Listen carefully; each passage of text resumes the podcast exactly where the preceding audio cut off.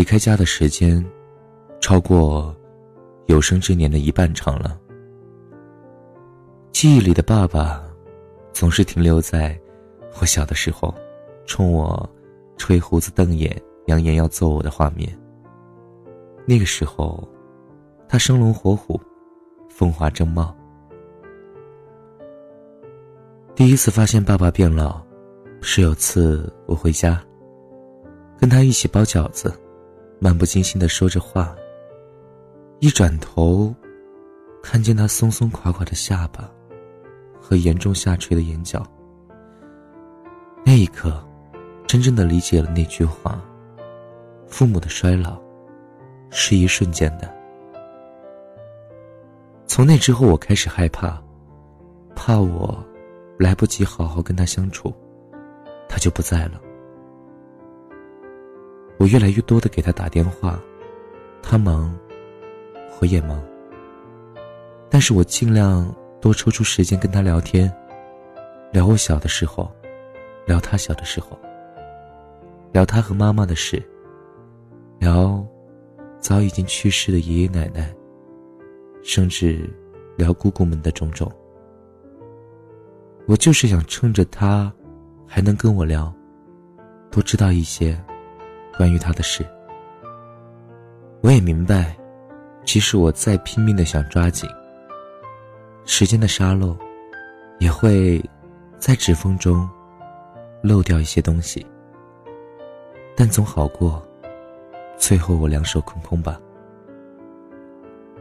我的手机越来越好，数码相机越来越高级。我竟然很少给他拍照，更别提拍视频了。意识到这个问题，今年秋天的时候，陪爸爸一起去看花展，各种花开得明媚妖娆。我不断怂恿他拍照，爸爸说：“哎，不照了，不照了，你们年轻人照吧，我年纪大了都不好意思跟花照相了。”我说。我记得你以前有个专门的相册，放单人照的。爸爸说：“啊，确实有一个。那是一本特别简单的相册，三十二开的。那个时候他还很年轻，经常出差，用的还是那种老式的胶卷相机。无论到哪里，都要拍一张单人照，洗出来，按顺序。”摆放在相册里，他说：“以后要摆满中国地图。”忘了是哪一年开始，相片不再增加了。爸爸说：“哎，照着照着，发现不认识相册里的自己了。”听到这话，我忍不住鼻子发酸，但是依旧坚持。让爸爸拍照，他终于被我说服，说：“好吧，还是跟花照一张吧，要不以后啊就更不好意思找了。”这是两个月前的对话，我记得清清楚楚。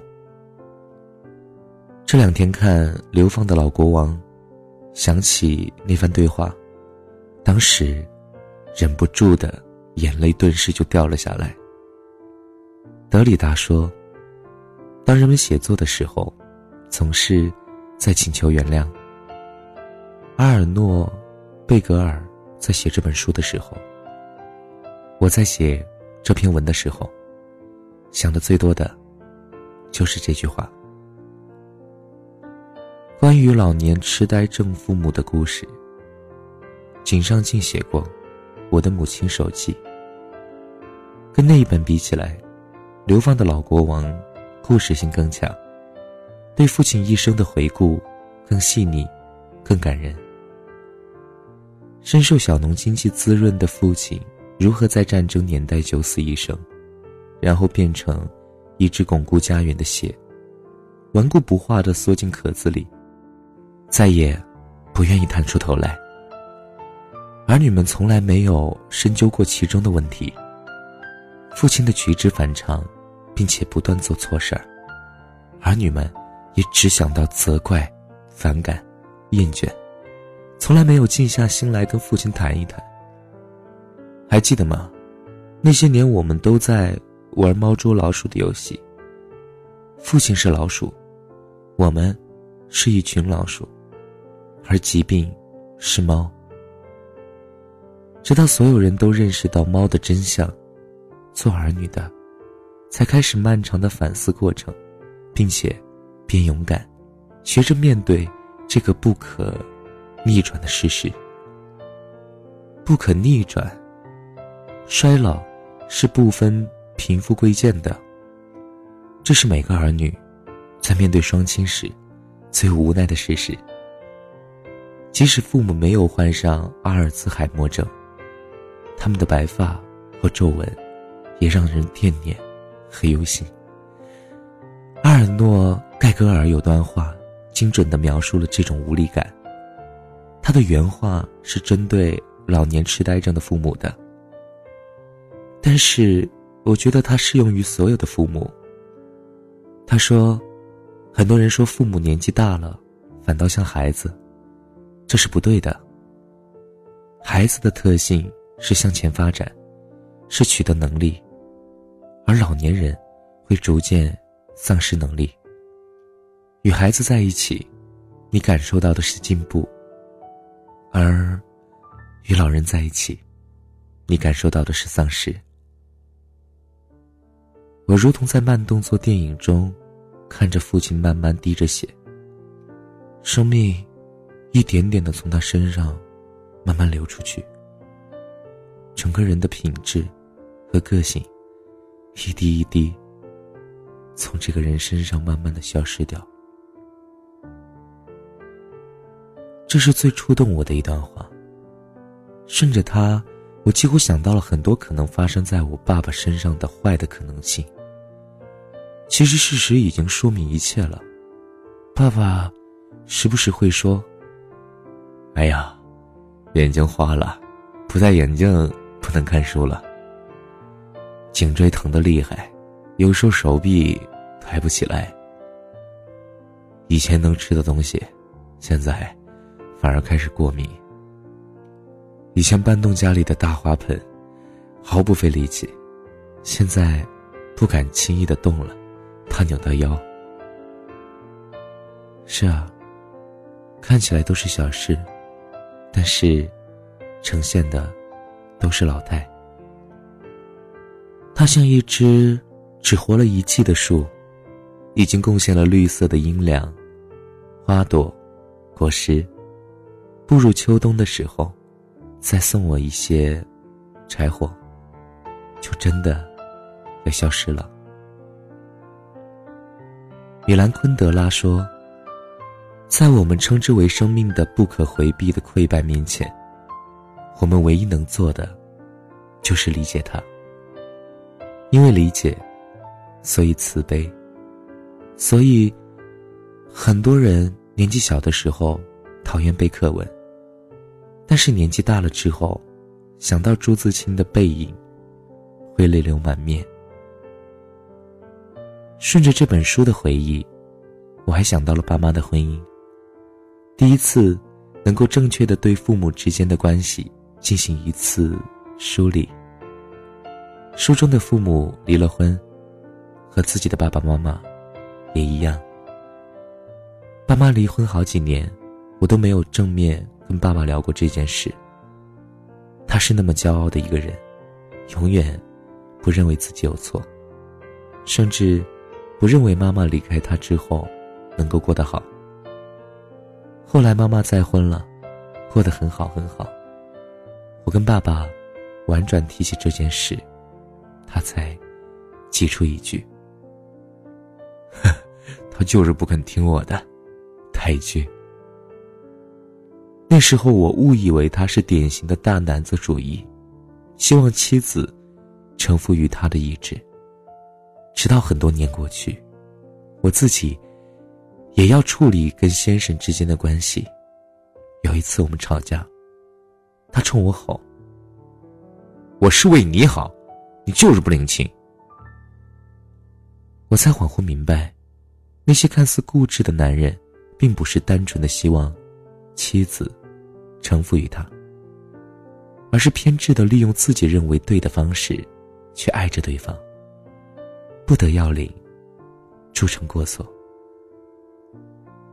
阿尔诺·盖格尔在书中写道：“他们对婚姻的想象建立在无知上。他们还像大多数人一样，忽略了一种小小的状况：没有人能够改变别人。性格比善意更为坚挺。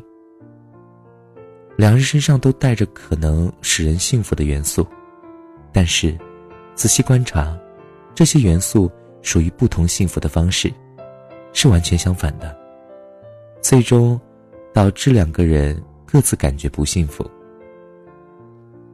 我再也找不到比这更贴切的句子来阐述这一段失败的婚姻。这是我爸妈夫妻关系终结的根源，也为我自己的婚姻敲响了警钟。我写过很多爱情故事，也有很多读者给我写邮件。倾诉他们的恋爱、婚姻苦恼。我想，我说了太多的话，竟然都不如这几句精准。俄罗斯有句俗话说：“生命中除了我们犯的错误，没有任何其他的事情会重现。”这句话警醒，却太悲观。我更希望世人能够更加聪明一些。在过去的错误上学到东西，减少未来发生悲剧的可能。也许我们干预不了政治，左右不了时局，至少我们可以拿出更多的行动力，对父母好一些，对家人好一些。我曾经跟妈妈说：“妈妈，我觉得好遗憾啊，在我童年记忆里，从来……”没有骑在爸爸脖子上的经历，小伙伴们都有的。那时候我爸妈已经离婚，妈妈对爸爸是有怨恨的。但是听到我说这句话的时候，他立刻纠正我说：“孩子，你记错了呀，是有的。不光是起脖子，你很小的时候，你爸爸特别喜欢用一只手托着你。”另一只手扶着你的腰，把你举得很高很高，还不断的跟我说：“你看，你看，这丫头又胖了呢。”但我还是举得动。你也开心的很呢。真的，特别恨自己的记忆力不好，竟然忘记了这么美好的事情。我想。在时光机发明之前，我是没有办法穿越回去，考证这件事了。但我相信，妈妈的记忆不会有错。我来不及回到过去，看到爸爸如何疼爱我。幸好，我还有现在，和厚厚的一叠未来。当我陪着他给家里的牡丹剪枝的时候。当我给他炖五花肉、做扁豆焖面的时候，当我先生为了哄他高兴，故意输他两盘棋的时候，看他笑得那么开心，我想，幸好啊，我还有机会陪你笑，陪你变老。趁着现在，爸爸妈妈还在，多陪陪他们。当你老了，头发白了，睡意昏沉。当你老了，走不动了，炉火旁打盹，回忆青春。多少人曾爱你青。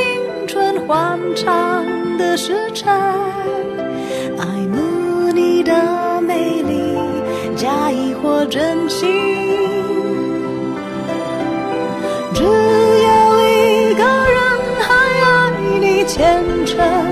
灵魂爱你苍老的脸上的皱纹。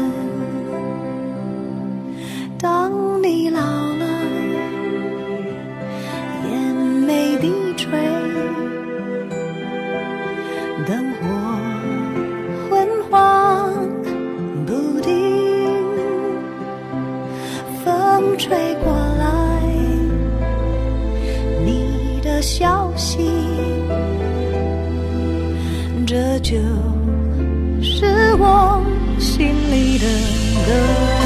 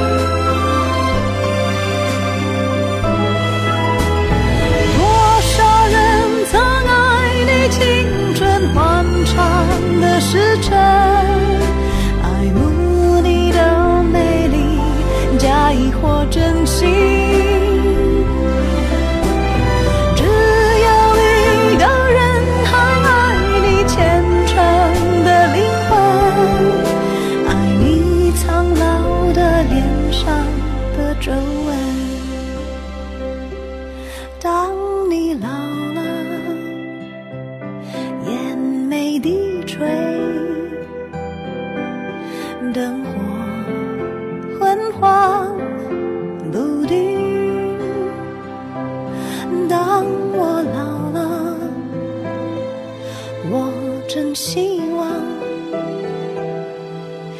这首